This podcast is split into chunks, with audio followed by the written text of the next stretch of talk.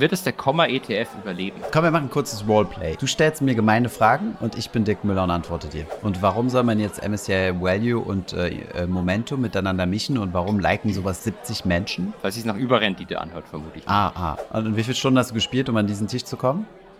Äh, da weiß ich nicht. Ich habe ja so 16, 20 Tische immer parallel offen gehabt. Da weißt du nicht, wie lange du dann immer an jedem Tisch gesessen bist.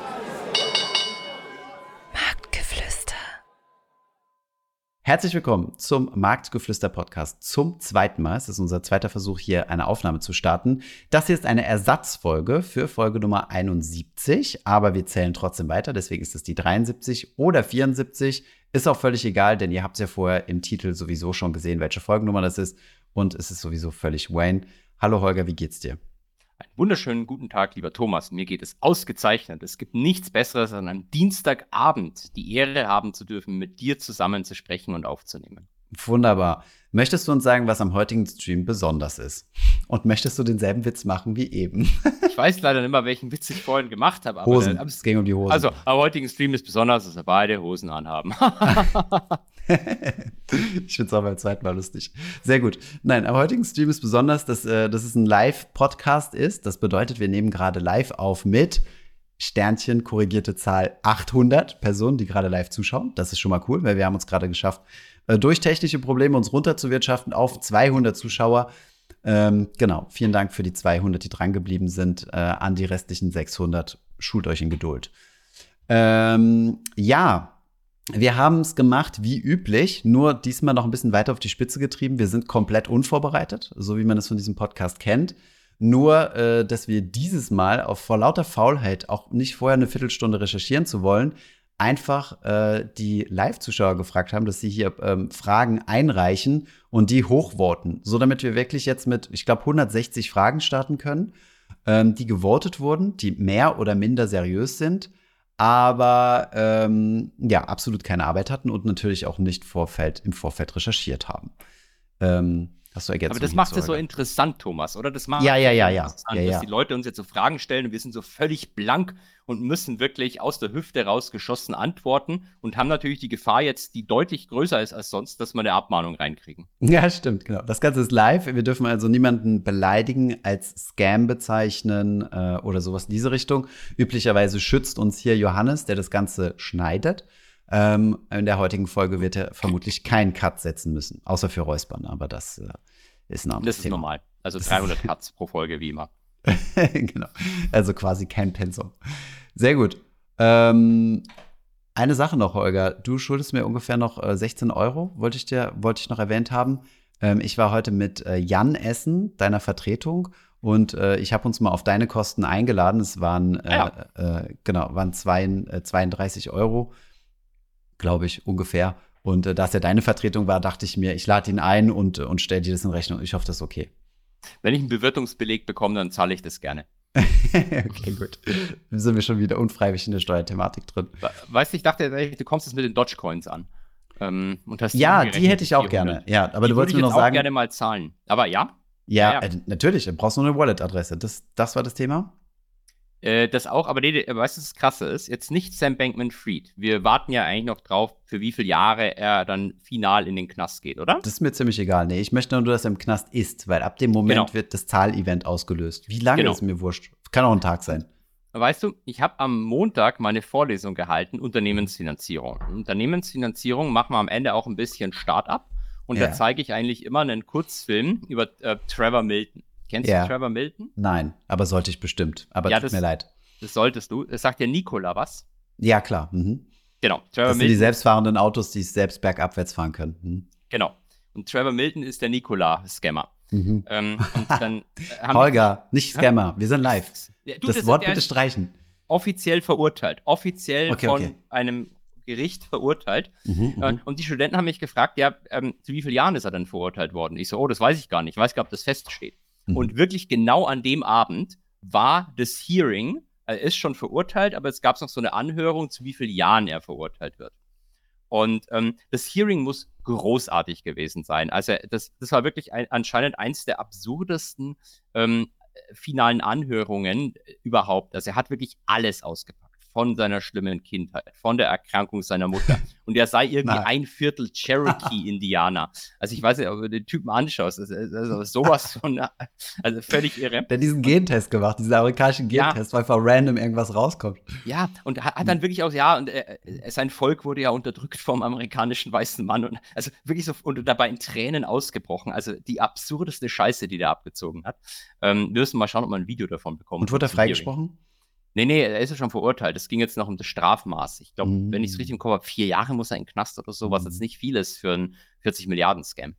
Ist aber üblich. Also ähm, meist, äh, meistens bearbeitet man ja solche, solche Traumata, die man erlebt hat, damit, dass man ein Milliarden-Startup aufzieht, äh, äh, Milliarden einsammelt und dann, äh, und dann ein Fake-Produkt hinstellt. Das ist ein ja. klassisches, klassisches, äh, klassisches, ähm, ja, psychologische Verhaltensweise. Hat, hat, Freud, hat Freud schon damals gesagt, dass genau. das Über-Ich macht sich da bemerkbar. Okay. Werbung. Bevor es weitergeht mit der Folge, noch ein kurzer Werbeeinspieler. Und zwar möchte ich euch noch auf die Bonusaktion von Scalable Capital aufmerksam machen. Dort bekommt ihr ab heute bis zum 31. Januar nächsten Jahres, also quasi frisch zum Jahresstart, einen Bonus von bis zu 50 Euro. 25 Euro, wenn ihr euch für den Free Broker entscheidet, 50 Euro für Prime oder Prime Plus, übrigens auch für Bestandskunden, die upgraden. Und zusätzlich lohnt es sich jetzt auch noch Freunde zu werben, denn dort könnt ihr euren Bonus nochmal upgraden und bekommt dann die 50 Euro statt 25 Euro. Alle Konditionen findest du unter scalable.capital oder über den Link in den Show Notes. Werbung Ende. Holger, ähm, wir kommen jetzt zur ersten Frage, weil sonst schaffen wir es nicht. Darf ich dir noch kurz eine andere Sache erzählen? Die muss ich den Stream loswerden. Wir hatten das vorher angedeutet. Ja. Porno im US-Senat. Ja. Ähm, es ist so, tatsächlich. Erzähl mir mehr davon. Nee, es, es hat tatsächlich ein, ein Gehilfe von einem US-Senator zusammen mit anscheinend einem lo deutschen Lokalpolitiker einen mhm. Porno gedreht in so einem Anhörungssaal vom US-Senat und das im Internet hochgeladen. Mit einem deutschen Politiker? Ja, mit einem, ähm, ich, ich sage jetzt von welcher Partei, ich sage auch den Namen nicht, muss ja nicht Warum sein, nicht? aber. Achso, okay. Na gut, ein, dann nicht. Ein, ein aber die, komm, die Partei, komm bitte die Partei. Bin ja, okay, die SPD. Gut. Also die Regierungspartei. Ähm, Okay. Ich fand das irgendwie, ich fand das irgendwie cool. Also Hedge for Henning, glaube ich, hatte das auch gepostet und gesagt, dass endlich wird mal, ist mal Deutschland ein großes Thema in den USA. ja, stimmt. Äh, nicht schlecht, okay, spannend. Äh, das kam, wann kam heute raus, oder was? Äh, nee, gestern oder vorgestern. Und die waren auch Darsteller, oder was? Ja, die beiden waren Darsteller. Die beiden waren die Darsteller. Hm. Aber auch das ist ja schon absurd, unabhängig vom Senat. Ich meine, die Gesichter sind ja öffentlich äh, bekannt, oder? Ja, ja, das, das so ein Video zu drehen und das dann auch hochzuladen, ist jetzt vielleicht nicht das Geschickteste, was du ähm, als Politiker oder als Gehilfe von einem Politiker machen kannst. Außer du vergisst häufig, was du getan hast. Naja, ich kann egal. mich nicht mehr erinnern. Ja, doch, genau. ähm, ist, ist ja durchaus üblich in manchen Parteien. Auch in der Partei. Also ja, aber nicht nur in der, es gibt ja andere, oder? Natürlich. Es gibt, gibt ja auch Bundeskanzler, die sagen, ich kann mich erinnern, wer die Spender waren, aber ich sag's Und noch eine Sache, Holger. Hm? Ähm, hast du mitgekriegt, dass jetzt Berlin, also die, die Bundestagswahl ja. der Berliner Abgeordneten angefochten wird. Und weißt du, dass das verheerende Auswirkungen auf uns haben kann? Uns beide. Gregor Gysi, Gregor Gysi gell? Das war die Spekulation. Markus hat mich heute Morgen hat mich darauf angesprochen. Ich habe die, die, News einfach so, so, ne, so Kaffee-Chat na, na, na, zwischen, zwischen den, den, den Sachen. Und äh, Markus so, ja, das wird, also höchstwahrscheinlich ihr dann Gregor Gysi sehen, sage ich, warum nicht? Und dann hat er mir das ganze politische System rauf und runter, da, da, da. Das, was du so für Amerika kennst, ist ja quasi äh, Markus für Deutschland. Und ähm, ja, vermutlich muss er dann Wahlkampf machen, während wir eigentlich entspannt in Luxemburg schlemmen wollten und, äh, und äh, überlegen wollten, wie, wie wir den Kommunismus zurückbringen. Also es wäre wirklich sehr enttäuschend. Es wäre wirklich sehr, sehr enttäuschend. Ich hoffe immer noch, dass das nicht eintritt, dass wir gemeinsam mit Gregor Gysi da abends einen trinken hm. und am nächsten Tag auf diesem Vortrag über Private Equity schimpfen können. Aber ähm, bist du bereit? Bist du bereit, äh, quasi, dass wir unsere Plattform dafür opfern, dass wir sagen, guck mal, Herr Gysi, ähm, ah. Sie kommen zum Restaurant, wir treffen uns mit Ihnen und dafür dürfen Sie, keine Ahnung, eine halbe Stunde Werbeslot, Werbespot für die Linke auf, äh, auf dem Marktgeflüster-Kanal machen. Das, das könnte ähm, doch ein Deal sein, oder? Ja, ich, ich wäre bereit, das zu machen. Die Frage ist halt, wie groß der Wähleranteil, der potenzielle Wähleranteil ist, den er über unseren Podcast erreichen kann. Naja, 100 ähm, also Prozent der Hörer. Die, also wir, wir sagen dann, dass sie unbedingt dafür wählen müssen, damit wir unser Abendessen kriegen. Es ist halt die Frage, wie viele Leute, die im Finanzpodcast hören, die Partei Die Linke wählen würden. Ich glaube, so. der Anteil ist größer, als man denkt. Ja, ähm, aber der aber Anteil, der Anteil ist es, es ist ja, weißt du, wir reden die ganze Zeit von YOLO-Wetten, dann kann man doch auch mal von einem YOLO, äh, von einem YOLO, von einer YOLO-Wahl reden, oder? Eine YOLO-Stimmzettel. Aber dann müsste ich doch Martin Sonneborn wählen bei einer YOLO-Wahl, oder? ja, aber das ist ja gar nicht mehr so YOLO. Der hat ja auch ein Programm. Der, der ist ja schon Establishment. Establishment, genau, genau. Gut, Holger, dürfen wir ja, oder dürfen wir noch nicht? Nee, legen wir los. Eine Frage, zwei Antworten. Gut, sonst wird es nämlich. Äh, also, wir, wir, können ja zwischendurch noch ein paar Anekdoten reinpacken. Ja. Aber, ähm, ja, so. Erstmal vorab. Ähm, eine absolute NPC-Frage. Ähm, vernünft mit 128 NPC-Upvotes, also die Frage, die wirklich mit Abstand am meisten gefragt wurde. Und zwar vernünftige Aufteilung von MSCI World, MSCI Emerging Markets Investable Market Index und MSCI World Small Caps. Wie soll man diese drei, also World, Emerging. Markets mhm. und Small Caps mischen? Soll ich anfangen? Ja, bitte.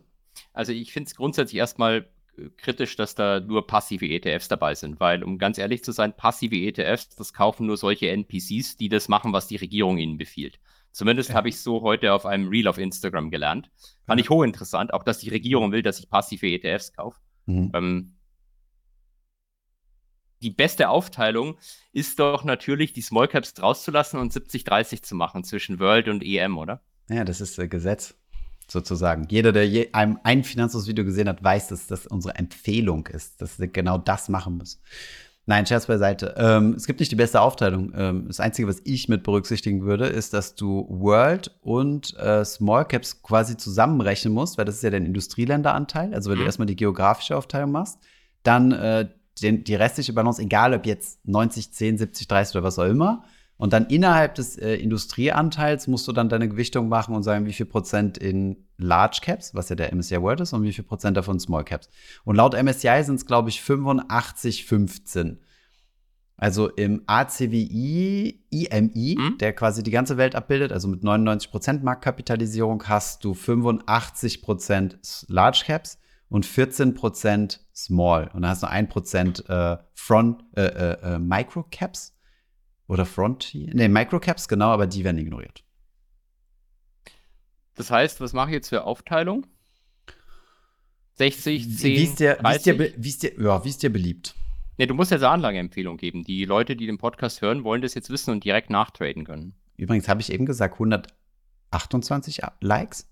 Ja, waren auch vorhin 128. Krass, glaub, jemand, jemand hat sein Like gerade zurückgezogen. Live. Das ist krass. ich finde die Frage doch scheiße.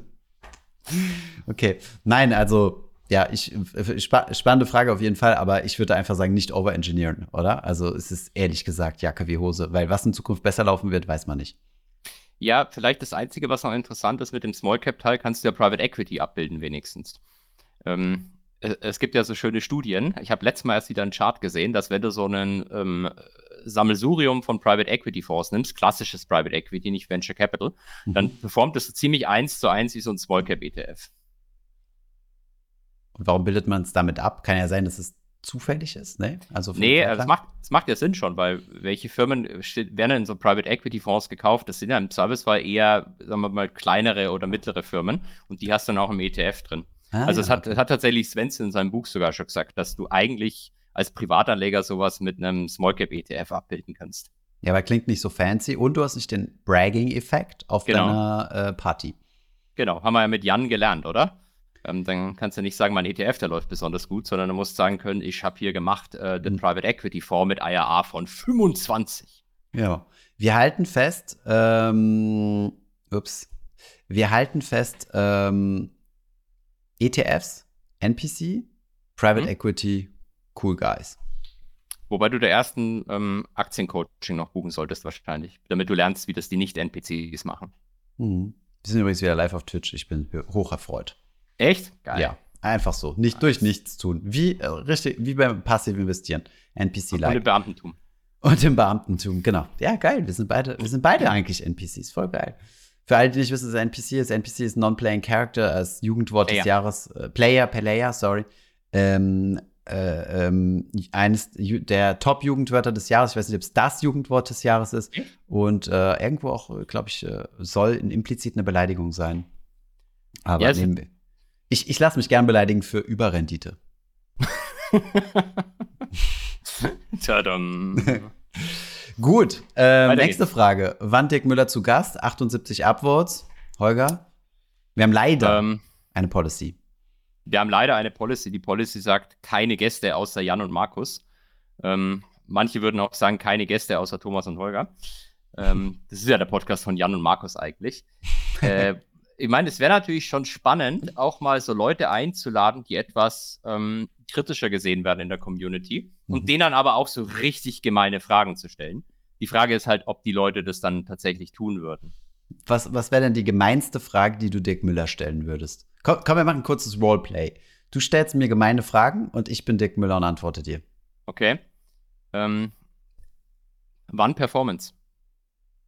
Ähm, ja, also äh, Herr Professor äh, Graf, ähm, erstens mal ist es wichtig zu wissen, dass bald die Welt vor die Hunde gehen wird. Also es geht hier gar nicht um Performance oder so, es geht um Vermögenssicherung. Ich investiere in Sachwerte, es muss alles möglichst sicher sein.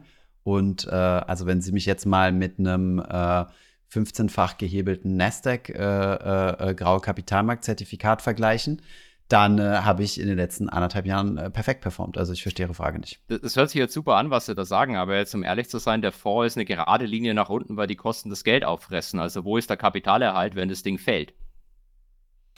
Ja, das verstehe ich, was Sie damit meinen. Aber auf der anderen Seite muss ich Sie auch fragen, ähm, wo ist denn der Kapitalerhalt, wenn Sie Ihr Geld auf die Bank packen? Da haben Sie die Inflation.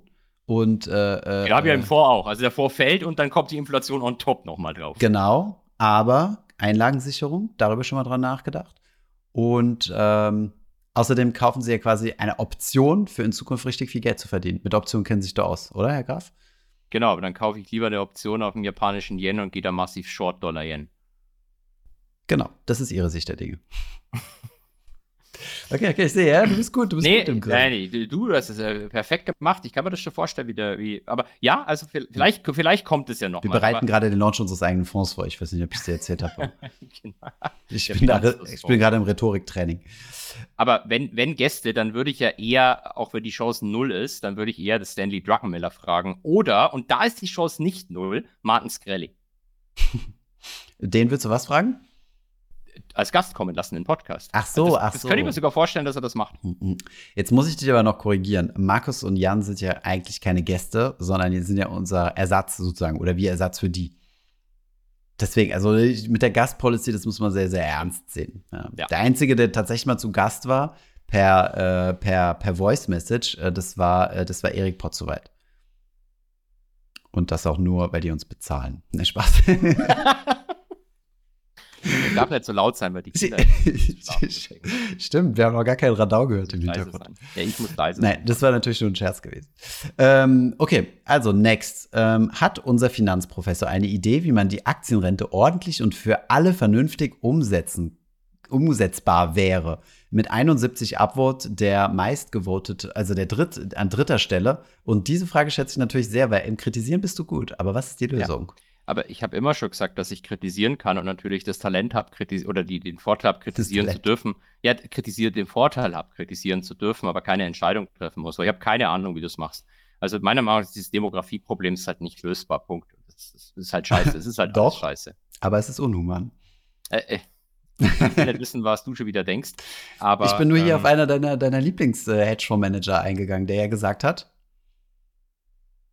Jetzt bin ich. Achso, der, der Stanley Druckenmiller, der vorgeschlagen hat, dass er, er jetzt Zyankali nehmen sollte, weil er schon so alt ist. Ähm, Auf der anderen Seite belastet er, glaube ich, nicht die Rentenkassen, muss man, vermutlich muss man fairerweise dazu sagen. Aber der, der äh, Reporter, mit dem er auf der Bühne stand, der war wirklich sehr entsetzt, wie er das gemacht hat. Wie er dann auch so in seinen Mantel reingreift, so tut, als würde er jetzt Tabletten noch. ähm, okay, die Szene habe ich nicht gesehen.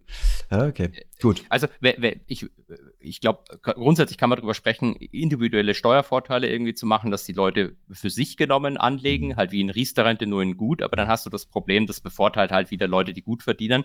Leute, die wenig verdienen, haben davon eigentlich gar nichts oder fast nichts. Mhm. Ähm, das Problem ist halt, so wie es jetzt gemacht wird, ist es halt einfach nur so ein Marketing-Wahl-Gag, 12 Milliarden ins Nichts reinzuschieben um sich dann feiern zu können, dass man eine Aktienrente hat und sich auch auf Social Media teilweise feiern lässt dafür, ohne mhm. kritische Fragen, finde ich irgendwie nicht die richtige Lösung. Ja. Also ins Nichts würde ich jetzt widersprechen. Es wird ja, werden ja trotzdem äh, Aktien gekauft, sondern trotzdem Aktien gekauft werden. Über die Performance und die und so weiter kann man ja streiten. Also ich streite mich nicht, aber. Ja, ja, aber, aber du 12 Milliarden sind ja nichts. Ja, nee, verstehe ich schon, genau, jetzt. das meine ich. Ja, ja, ja, nee, ist schon klar, das ist schon klar. Ähm, 2000 braucht man, ja, okay, krass. Aber ja, ja ich meine, du kannst ja, so der, der norwegische Staatsmann ist ja auch nicht von heute auf morgen vom Himmel gefallen mit Milliarden, aber da gab es halt einen Plan, wie der wachsen soll. Das stimmt, aber der ist ja auch zu niedrig, gell? Der also pro und jeder Echt? Norweger hat dann, glaube ich, also jeder Norweger ist zwar Millionär in Noki, aber das sind ja bloß, keine Ahnung, 200.000 Euro oder so.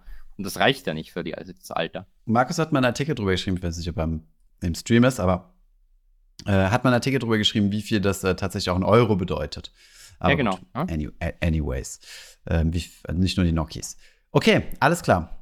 Ähm, ey, warum wird hier hin und her? Oh, es gibt hier ein Kopf-an-Kopf-Rennen. Es war gerade eine andere Frage auf der 3. Was war Holger Thomas, äh, Holger oder Thomas riskanteste Wette? Du fängst an. Meine riskanteste Wette war es, einen Finanzpodcast mit dir zu starten. Ich wusste nicht, auf was ich mich einlasse. komplett in die Hose gegangen. Ja, die, die, die läuft noch. Also, was bisher für mich rausgesprungen ist, sind 300 Dogecoin, 400. Die hast du noch nicht mal. Du die habe ich noch nicht, genau. Da habe ich noch ein Kontrahentenrisiko drauf. Genau. Was war deine riskanteste Wette? Äh, ähm, ich könnte natürlich jetzt auch ein lustig. Ich, ich könnte auch mal lustig sein. Ja, ich bin ernst. Ich glaube, das, das, das Absurdeste, was ich gemacht habe, war mal wirklich so mega long Japan äh, Dollar-Yen zu gehen, also auf einen schwächeren Yen zu setzen. Allerdings halt leider vor acht Jahren, als er dann nicht schwächer geworden ist. Mhm. Und äh, das, das war riskant und das dann halt auf Null gegangen. Aber so wirklich spannend ist es jetzt irgendwie nicht. Ich glaube, das sag mal, ich habe was anderes. Das riskanteste war. Riskant ist ja auch der Stake, ne? Also wenn du ja, so eine genau. kleine Wette machst, ist ja nicht so crazy, aber. Genau. Riskant war mal, als ich versucht habe, im Online-Poker jemanden, äh, der eigentlich gut war, äh, am River mit in einem Mega Deep jeweils mit drei Stacks auf NS600 rauszumoven, indem ich so einfach so random all hingegangen bin. Dann hat er auch wirklich 60 Sekunden gewartet bis zum Ende, ob er noch callen soll oder nicht. Hat dann gecallt mit einem Two-Pair, obwohl es Straße und alles möglich war und ich hatte halt gar nichts. Aber es war halt oh. absurd von mir. Es war, hatte, war ein guter Read von ihm und dumm von mir. Es ist, ist ganz schön nach hinten losgegangen, ja. Komplett, ja. Okay. und wie viele Stunden hast du gespielt, um an diesen Tisch zu kommen? Äh, da weiß ich nicht. Ich habe ja so 16, 20 Tische immer parallel offen gehabt. Da weißt du nicht, wie lange du dann immer an jedem Tisch gesessen bist. Ach so, online auch noch. Ja, ja, natürlich nur online. Live-Poker mag ich nicht. Da sind so Menschen. So Menschen mag ich nicht sehen. So, aber du hast ja so einen nichtssagenden Gesichtsausdruck. Ist doch voll gut für Poker. Ja, aber ich, da, ich glaube, ich, ich, ich, ich habe da, ich habe zu viele Tales. Ich, ich bin da nicht gut. Ich hm. habe da wieder online meine Datenbank und dann sehe ich halt, was der Spieler so macht und dann kannst du darauf agieren. Das fand ich irgendwie spannender. Hm, okay. Ja, krass. Musst und warum machst du es nicht mehr? Lässt sich dauert nichts mehr gewinnen mit? Äh, erstens habe ich die Zeit nicht mehr. Da habe ich ja damals mhm. teilweise um drei Uhr nachts einfach für vier Stunden gespielt, bis morgens war. Ja. Äh, und die, die Spieler sind immer besser geworden über die Zeit. Also das mhm. war zwei. Die Software hat halt jeder, ne? Ja, und weil, weil, die, weil halt immer so viele dumme Spieler unterwegs sind, weil es einfach nicht mehr so ein Hype ist. Damals war das so ein Hype, Poker geil, da sind die Leute dann betrunken um drei Uhr nachts gekommen, vor allem die Franzosen und haben dann Poker gespielt. also waren wirklich die Franzosen. Ähm, das war dann ganz toll, aber ich glaube, die Zeiten sind leider vorbei.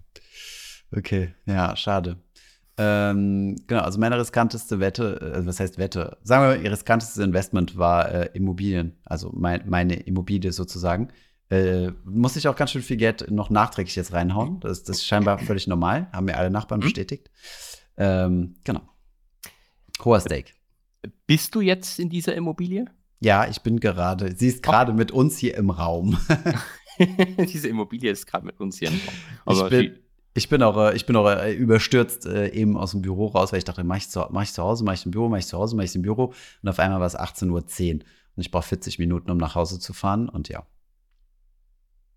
wie fährst du nach Hause? Mit, mit der U-Bahn oder mit Ich war mit der U-Bahn, ja, aber dann habe ich mir noch doch äh, schnell ein Taxi geholt, um ein bisschen Zeit noch zu haben und noch schnell was zu snacken. Sehr schön. Genau. So ist das. Ja. Yeah. Stalker machen jetzt gerade einen Kreis, 40 Minuten U-Bahns-Kreis um die um unser Büro. genau. Ähm, macht es Sinn, den ETF einmal pro Jahr zu verkaufen und direkt wieder zu kaufen, um den vollen Sparerpauschbetrag zu nutzen? Also wenn du es uh. direkt verkaufst und also verkaufst und direkt wieder kaufst, das könnte ein bisschen tricky sein. Da könnte das Finanzamt sagen, Momentchen mal. Aber wenn du so einen Tag wartest oder so, geht es schon.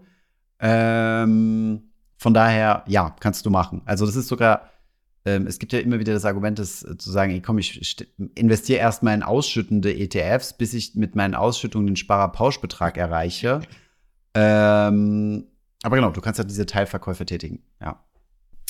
Ähm, Geht schon. Ich, ich würde bloß aufpassen. Also, erstens gibt es ja jetzt die Vorpauschale wieder ab nächsten Jahr, weil der Basiszins positiv ist. Das heißt, ja. du greifst eh schon einen Teil vom Sparerpauschbetrag ab. Richtiger Hinweis. Ähm. Und äh, du kannst da auch in den Knast gehen. Also ich, ich fand das mega geil. Ich habe ja. Knast? Ja, pass auf, ich bin ja beim Genobroker auch und da habe ich die App geöffnet und dann ist wirklich so eine News aufgepoppt.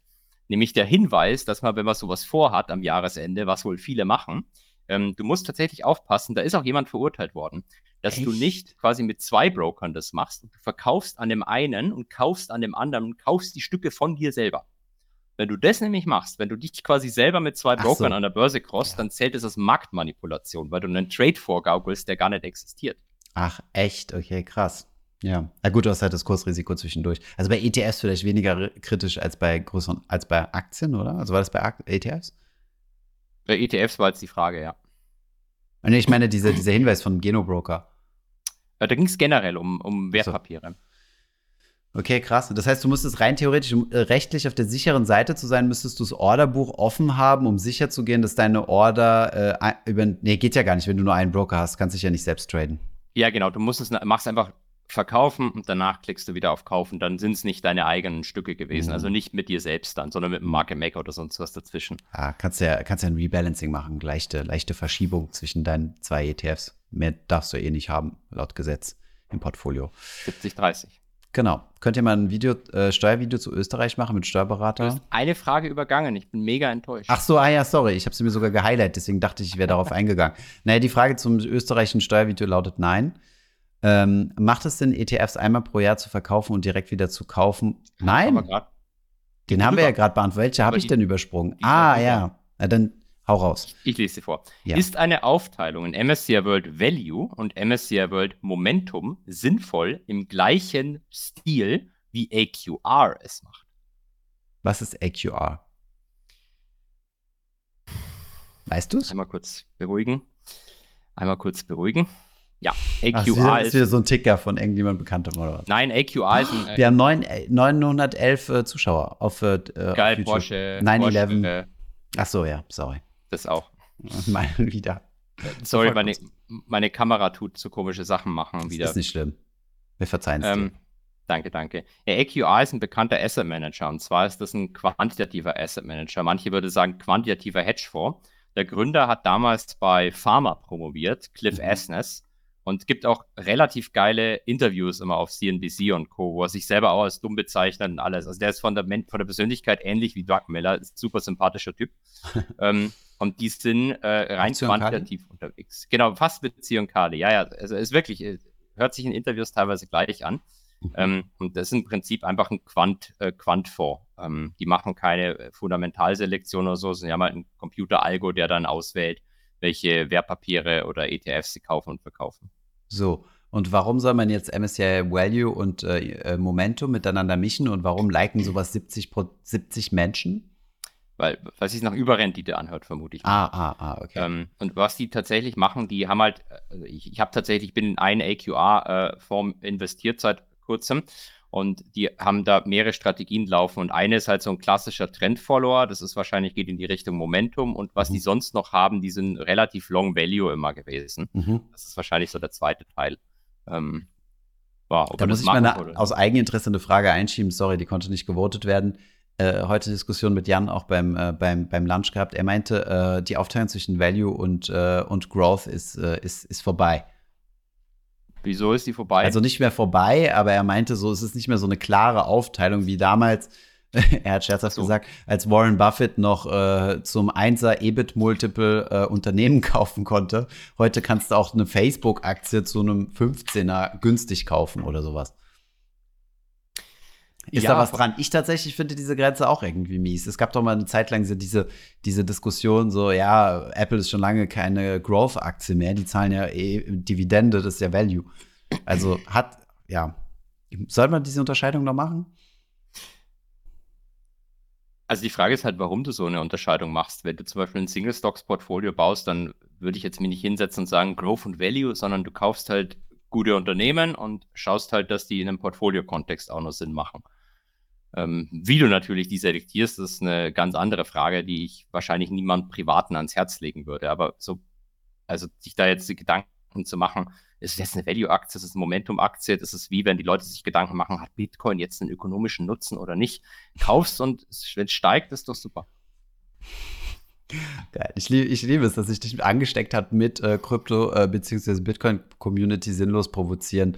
Äh, ist gut, ist gut. Aber ich meine das ja nett. Das versteht sicherlich die Bitcoin-Community. Ich bin ja long Bitcoin, ich bin long Klar. Ethereum und mir ist egal alles, diese ganzen ideologischen Diskussionen, solange es steigt, bin ich happy. Du hast einfach keine Werte im Leben. Nee, habe ich wirklich nicht. Das Stimmt das? Ich ja, sorry, sorry, schieß los. Ich, ich, ich finde, investieren sollte nichts mit irgendwelchen ideologischen Scheuklappen zu tun haben, außer mhm. du sagst halt, du willst aus moralischen Gründen bestimmte Wertpapiere nicht kaufen. Aber, ähm, aber Streubomben sind okay, ne? Vermutlich. Ich habe keine Streubomben. aber äh, ich warte jetzt noch drauf, dass die EU festlegt, ob Streubombenhersteller sozialtaxonomiekonform sein dürfen, wenn sie ihre Mitarbeiter gut behandeln. Okay, guter Punkt. Äh, ich wollte noch was fragen, aber ich habe es vergessen. Deswegen gehen wir in die nächste Frage über. Ähm, was ist deiner Meinung nach, eurer Meinung nach, der größte Fehler, den Privatanleger machen? Immer so die Frage nach dem Größten oder die fünf oder sowas, ne? Ähm, immer, immer ein bisschen schwierig, aber ja. Und was sagst du? Was ist der größte Fehler?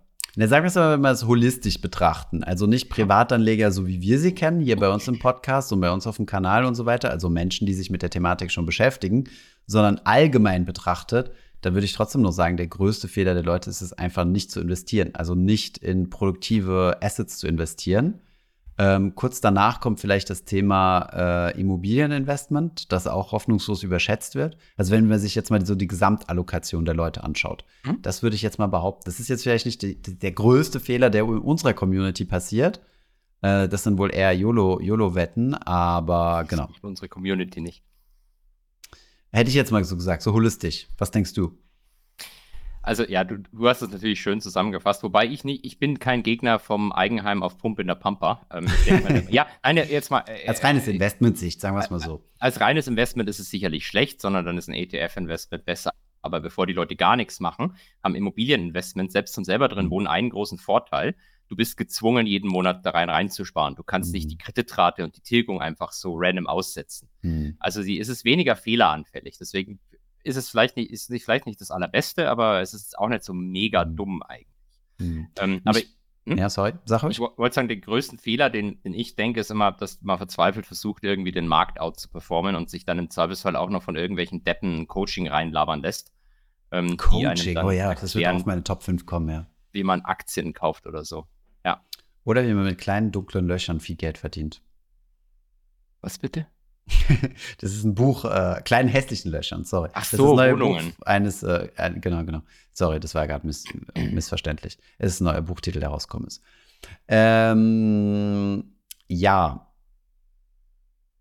Ich hatte schon wieder einen Gedanken, aber ich habe ihn vergessen. Das ist ganz schlimm heute. Aber gut, ja, es ist auch schon, die, schon spät abends. Ja, und dieser Druck zu wissen, dass man live beobachtet wird. Ja, ganz, ganz schlimm, ganz schlimm. Ähm, hatte ich nicht noch Fehler? Warte mal, mir kam doch noch gerade was in die. Ach so, genau. Ja, doch. Ich hätte gern mal gewusst, das müssen wir, vielleicht können wir da mal mit einer Bank zusammenarbeiten. die werden die Zahlen nicht rausgeben, aber egal.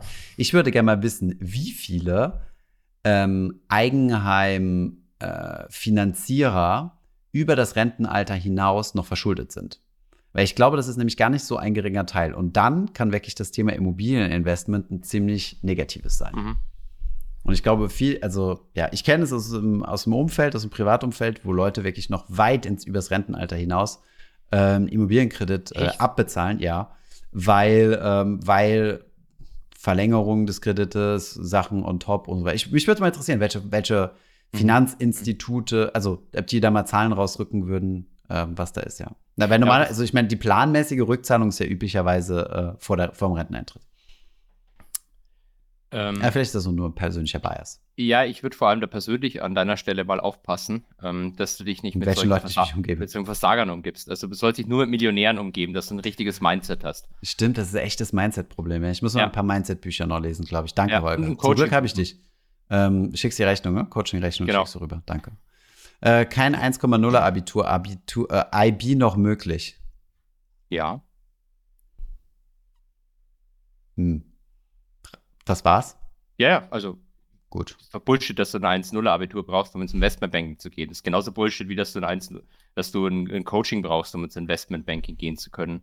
Gehst da einfach zum Börsenverein an deiner Hochschule, da kriegst, hast du Leute, die haben schon bei allen großen Banken Praktika gemacht und die sagen da, was du machen musst. Fertig. Das heißt ja. dir kein Euro für. Oder? Ja, ja, ja, ja. Die Frage war, glaube ich, mehr spaßhaft gemeint und ich habe mit mehr Humor gerechnet, aber alles gut. Alles ernst gut. genommen, die Frage, die ist doch, wieso sollte jemand eine Spaßfrage in so einem ernsten Szenario? Äh, das ist eine gute stellen? Frage, ja ja, ja. Okay, wir springen die ganze Zeit die Dinger hin und her. Ähm, mich, übrigens hat noch niemand nach Arbeitsmarktdaten gefragt. Mich enttäuscht das ein bisschen. Ich bin ne? auch mega enttäuscht. Hm. Aber okay, machen wir weiter mit dem, was man uns halt serviert. Äh, mit 38 Upvotes. Ähm, wie schätzt ihr die bevorstehende US-Rezession ein? Geil. Ähm, Impact auf die ETFs, eventuell Folgenschäden? Holger, die bevorstehende US-Rezession, die ja jeder sieht, dass die klar auf uns zukommt. Das ist ja logisch. Ähm, wie sieht's aus? Also, ich meine, formal hat man ja schon 2022 eine US-Rezession mit zwei negativen Quartalen, aber die Definition ist da halt ein bisschen anders.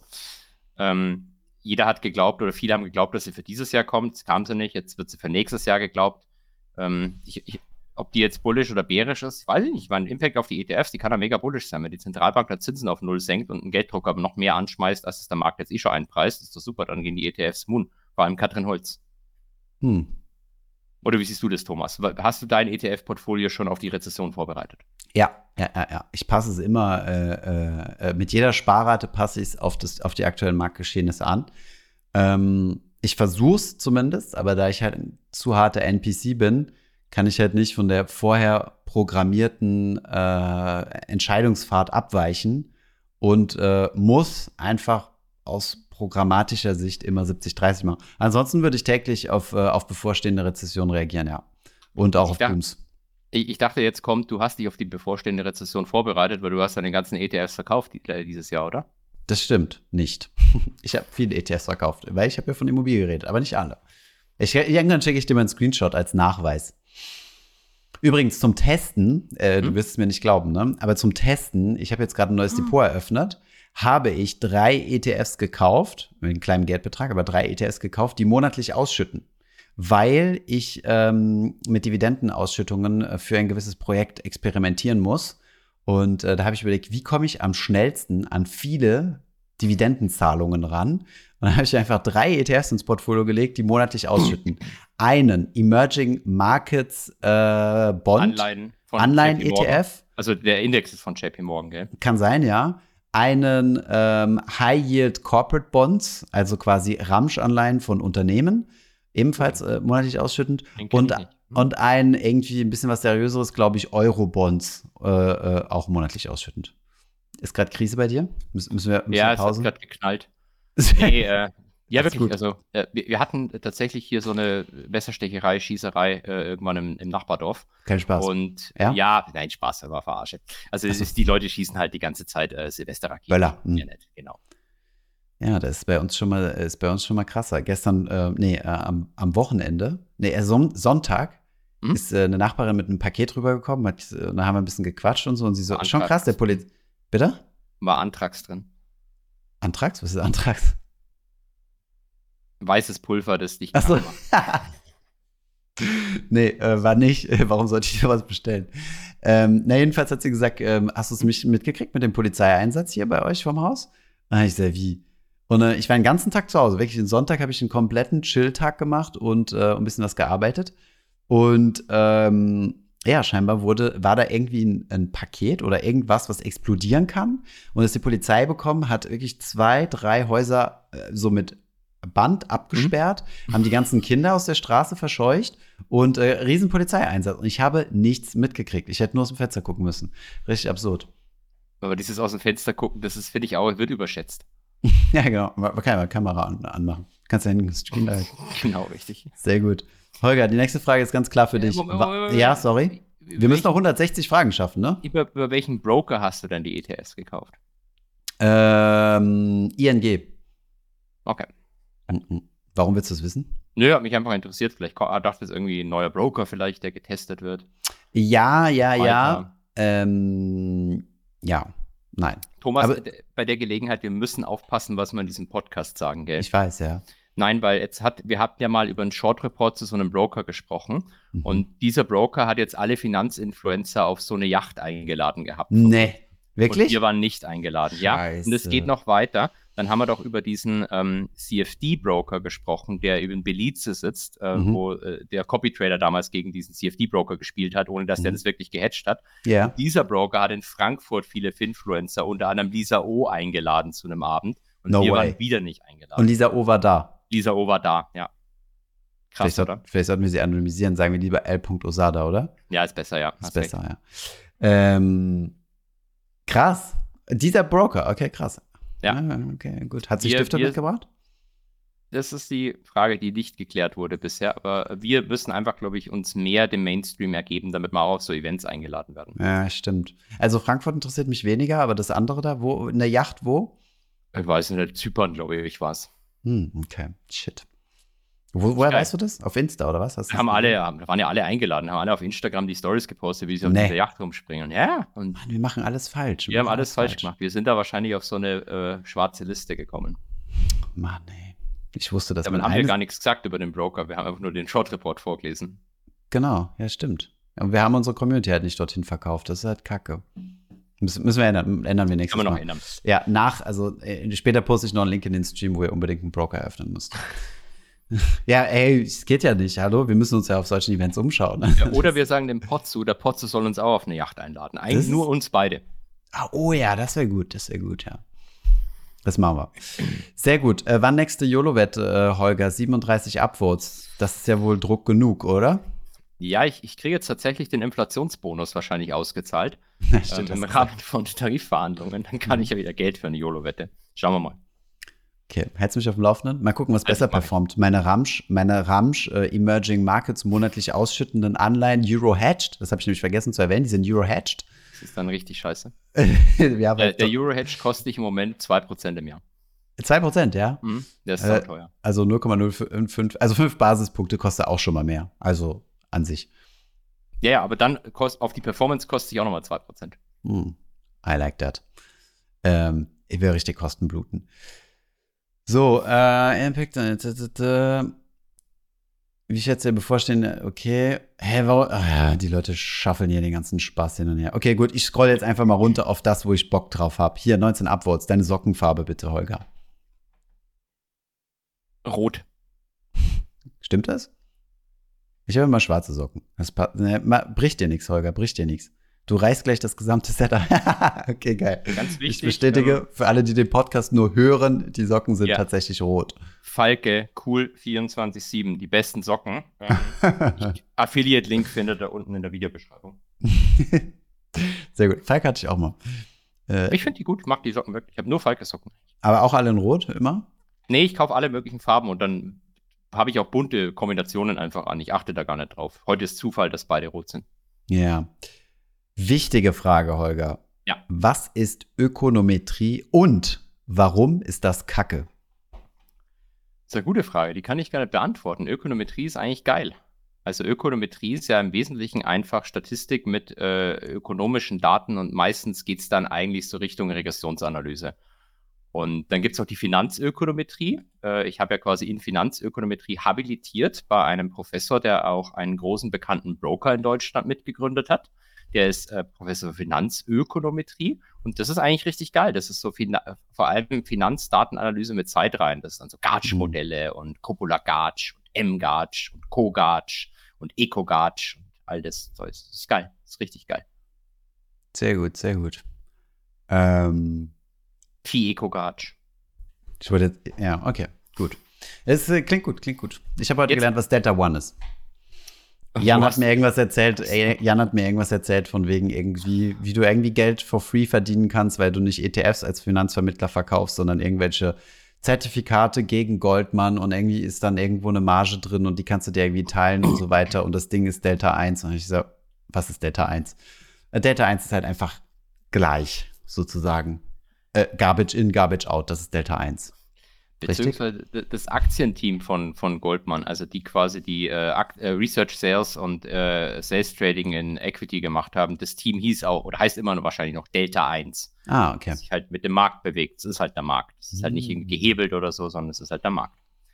Ähm, jetzt erstelle ich dir eine Frage, Thomas, weil du ja. hast die ganze die Fragen gestellt. Ich ja, würde ich, ich, ich würde jetzt auch gerne eine Frage an dich stellen. Du musst ja eine ähm, Ordnung halten. Ich habe 50.000 Euro äh, ja. und habe keine Ahnung, wie investieren. Hast du mir fünf konkrete Vorschläge? Fünf? Lilanes Herz. Und jetzt ist die Frage weg. Ja, ich habe sie oben hingezogen. Ah, ich, ich, ja, keine Sorge. Ähm, darf ich einfach kackdreiste Eigenwerbung machen? Ja. Wir haben sowohl ein YouTube-Video als auch einen Artikel, wo wir verschiedenste Portfolio-Zusammenstellungsmöglichkeiten zeigen. Das sind bestimmt fünf, wenn nicht sogar acht, wenn ich mich ganz entsinne. Da kann man sich bedienen. Nein, also wichtigste ist erstmal bei 50.000 Euro mehr Geld verdienen. Mehr Geld verdienen, genau. Kennst du das, kennst du das Reel von Jeremy Fragrance? Ja, wo er so erklären will, wie man Genau, spart, genau, wie man mit 1000 Euro. Ja, genau. Ja, ja. Dann so am geil. Ende so, äh, ja, es reicht ja nicht, dann musst du nur mehr Geld verdienen. ja, genau. Ich liebe das. Das ist so geil. Wenn das gespielt ist, ist es einfach beste Schauspielerleistung. Wenn nicht, dann, äh, ja, geil ist Selbstreflexion während eines Reads. Naja, anyways, mach dir erst Gedanken darüber, wie du die, also wie viel Schwankungen du ertragen willst, wenn du jung bist und Bock hast, äh, Schwankungen mitzunehmen, sprich auch, langfr also auch langfristige Rendite, Möglichkeit zu haben, dann knall alles in den Aktienmarkt, am besten diversifiziert, also über ETFs.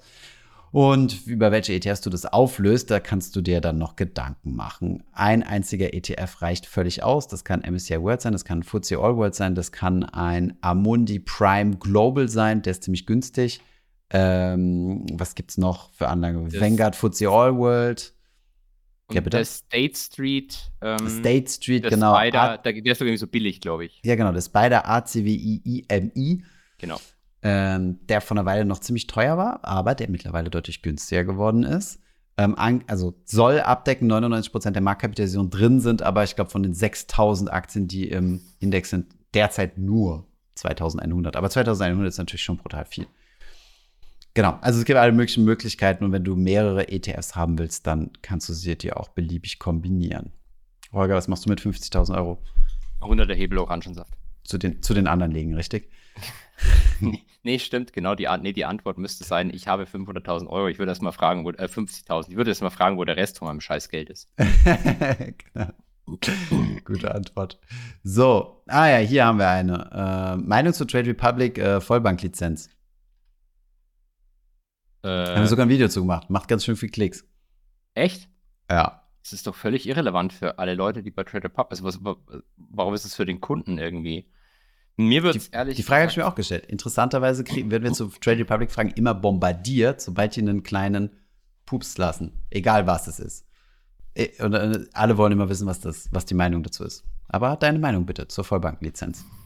Also ich, ich hatte ja mal ein Konto, also ich kann nur persönliche Meinung sagen. Ich, ich, ich habe Konto mal da gehabt und dann habe ich meinen Steuerfreibetrag rausgenommen. Dann haben die gesagt, er ist draußen und die App hat auch angezeigt, er ist draußen, aber wenn man dann auf Steuern reinklickt, dann war er immer noch drin und es wurden keine Steuern abgeführt. Das hatte dann eine E-Mail-Kette erzeugt, die ging über ein Jahr mit äh, tausend von Leuten, die immer versucht haben, zu kommen, das zu lösen und immer wieder gesagt haben, er ist doch draußen. Dann habe ich hier einen neuen bekommen, muss ich hier neu erklären. Dann habe ich irgendwann meinen Account gekündigt. Das hat dann nochmal ein halbes Jahr gedauert, bis das Konto zu war.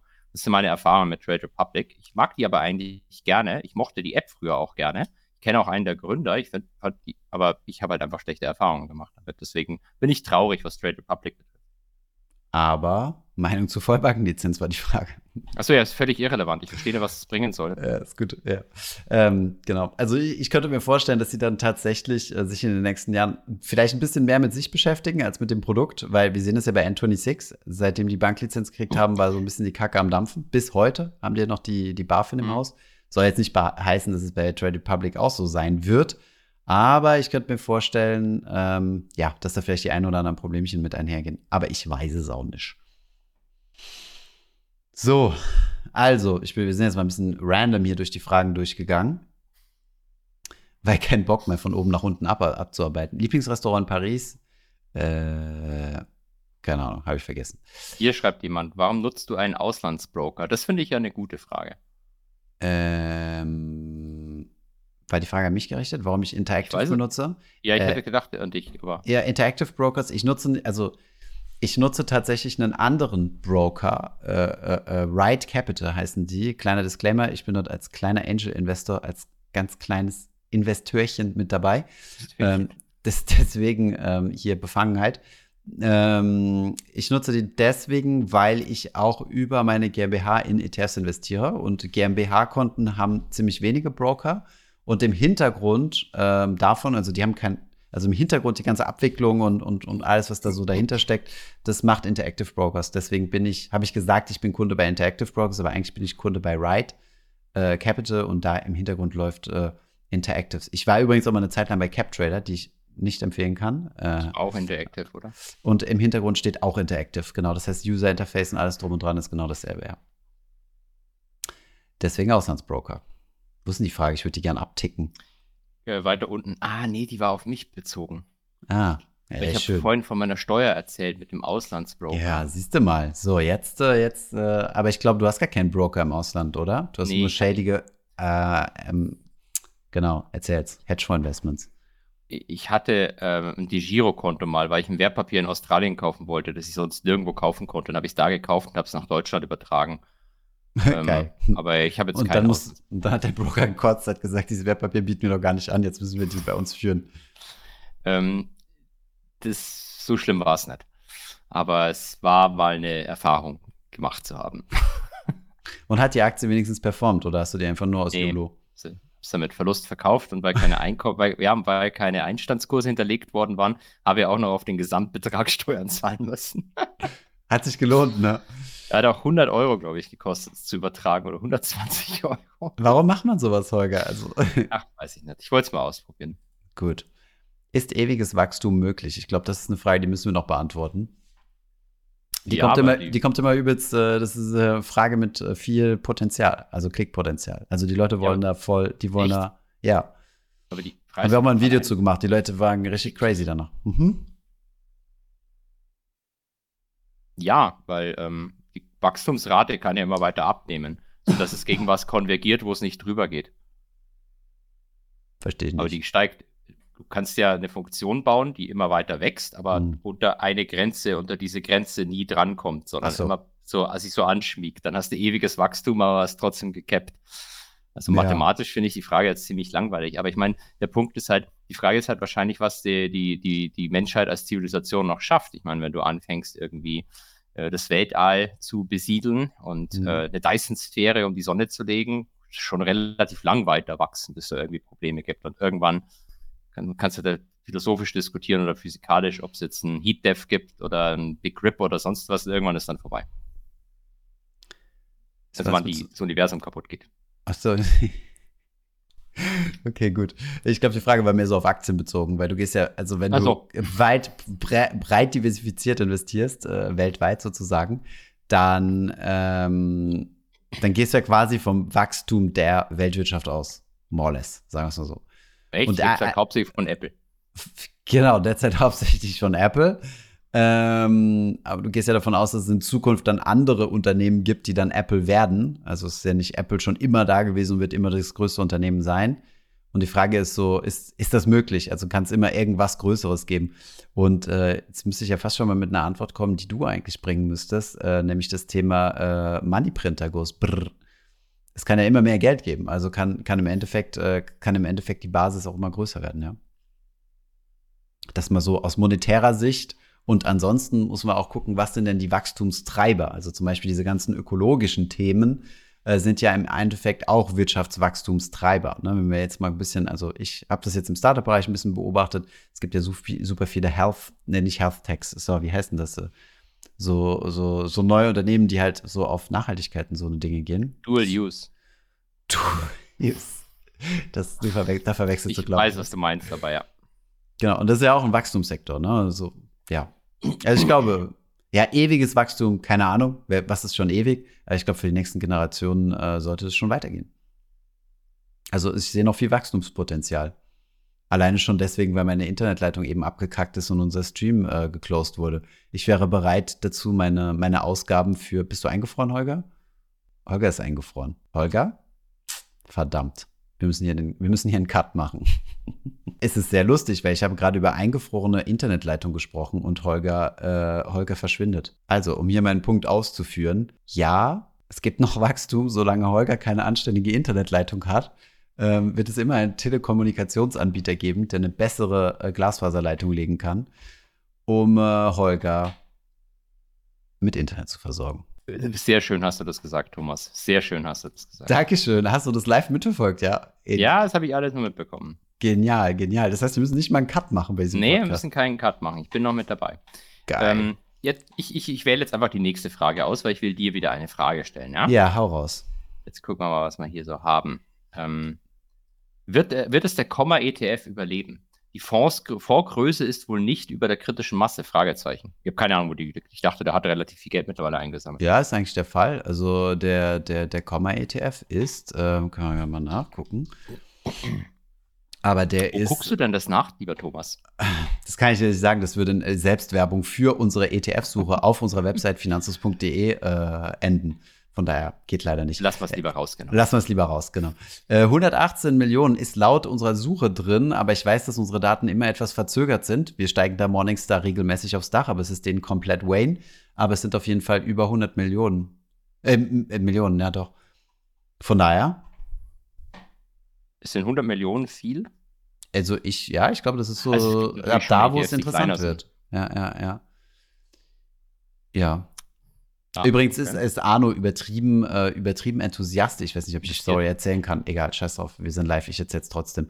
Arno übertrieben enthusiastisch zu mir ins Büro geplatzt vor zwei, drei Tagen oder so und sagt, mhm. ich hatte einen Call mit Piep, sage ich jetzt nicht, welcher Anbieter das ist natürlich. Die haben mir gesagt, wir müssen unbedingt einen Finanzlos-ETF machen. Das ist richtig geile Idee. Mhm. Ich so, ja. ja, also nein, finde ich nicht. Es gibt genug geile ETFs und so weiter. Ähm, ja, doch, die Leute finden es bestimmt geil und so. Es haben schon ein paar nach, äh, nach äh, Finanzus ETF gefragt. Habe ich gesagt, äh, okay, aber abgesehen davon, ähm, also warum sollen wir da unsere Zeit drauf verbringen? Kannst du auch gar nichts mit verdienen. Also wir würden da unglaublich viel Zeit mit verbringen, so also einen ETF aufzusetzen und Pi und Pa und Po und den dann zu vermarkten und so. Und dann hat er gesagt, doch, doch ich weiß nicht, was er gedacht hat. Er hat gesagt, wenn wir da 500 Millionen drin haben, dann machen wir 20 Millionen im Jahr. Und dann habe ich ihn angeguckt und habe gesagt, und da hat er, genau, hat er gesagt, der Anbieter meinte so eine TR von 0,09, also neun Basispunkte wäre fein. Da habe ich gesagt, ich glaube nicht. Also wenn ich das jetzt mal ganz grob im Kopf überschlage, habe ich ein Excel-Sheet aufgemacht, ihn für ihn das durchgerechnet. Ist ja mit einer halben Million hast du, was, äh, mit einer halben Milliarde, sorry, was hast du da, 45.000 oder so, so absurd wenig. Und dann habe ich gesagt, jo, also da wird der Anbieter erstmal richtig fett die Hand aufhalten. Und äh, dann, dann müssen wir es ja wahrscheinlich noch drauf bezahlen. Also ja, es ist weder ein guter Business Case, noch denke ich, ist es ein guter Case für die Community. Genau. Ja. Kleine Anekdote aus dem, äh, ja, wir haben ja keine, keine Geschichten aus dem Goldmann-Garten, deswegen gibt es heute eine ja, Geschichte aus dem Finanzhofsgarten. Und äh, die Person war natürlich nicht Arno gewesen, sondern eine ganz andere Person aus dem Team, die ich namentlich nicht nennen möchte. Denn ich würde Markus. meinen Mitgründer niemals bloßstellen. Markus, genau. Es war Markus. es war alles Markus. Ähm, Finanzfluss Shitcoin, Thomas. Ich glaube, das ist die Antwort auf das Problem. Da verdienst du mehr dran.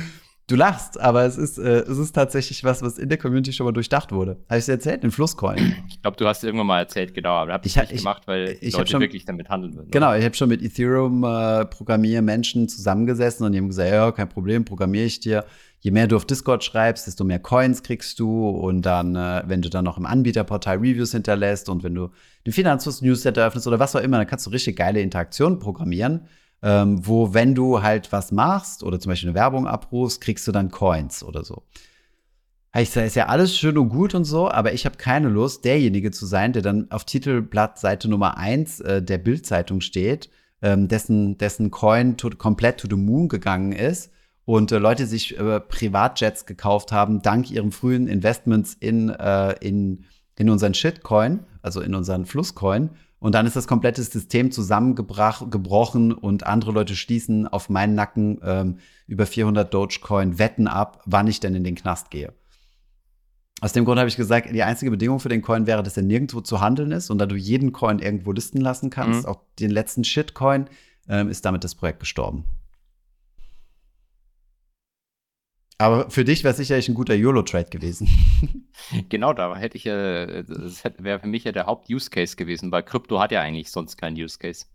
Aber gut. also vor allem Bitcoin meinst du, ne? Ja, vor allem Bitcoin. Alles gut. andere hat einen Use Case, aber Bitcoin hat keinen. Genau, jeder Shitcoin hat einen Use Case, dass du nämlich damit schnell reich und schnell arm werden kannst. Eine sym symmetrische Wette. Ähm, Tipps zum Gebührensenken in Österreich. Also ich war eben ein bisschen kalt, was das Österreich-Steuervideo angeht, aber ich kenne mich echt absolut 0,0 Öst mit österreichischer Steuer aus und äh, ich weiß auch nicht, wie man die Gebühren senkt. Auslandsbroker wäre möglich, also dass ihr einen Broker in Deutschland eröffnet und dann eure Steuern in Österreich selbst äh, erklärt. Also es gibt dann keine automatische Erfüllung der Kapitalertragssteuer. Ansonsten Flatex AT, die sind, glaube ich, ganz günstig, wenn ich mich nicht irre. Und die führen automatisch in Österreich ab. Case closed. Börsenjahr 2024, Holger? Fragezeichen.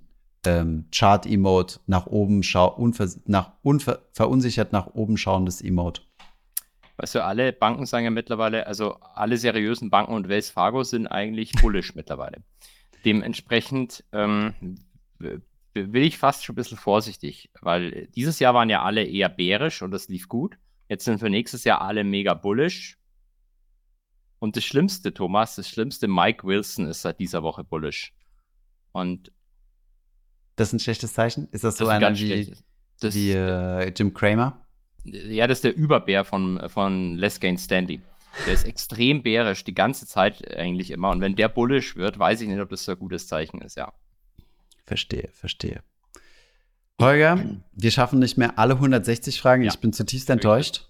Äh, wirklich sehr, sehr tief enttäuscht. Ähm, ich fand das Konzept aber ziemlich geil, muss ich gestehen. Also hier mit den ganzen Fragen und den Upvotes und so weiter. Ich hoffe, äh, es hat gefallen. Äh, Schreibt es gerne in die Show Notes, beziehungsweise wir werden ja gleich das direkte Feedback im Stream äh, erleben, sozusagen, wo wir zer zer zerpflückt werden, was das für eine Scheißfolge war. Und äh, ja, ansonsten wünsche ich frohe Weihnachtstage. Keine Ahnung, wann die Folge rauskommt, aber sie wird rauskommen. Und äh, Holger, dir bleibt das, das letzte Wort. Äh, Bitcoin to the Moon. Ohne Use Case. Podcast Ende. Bis nächste Woche.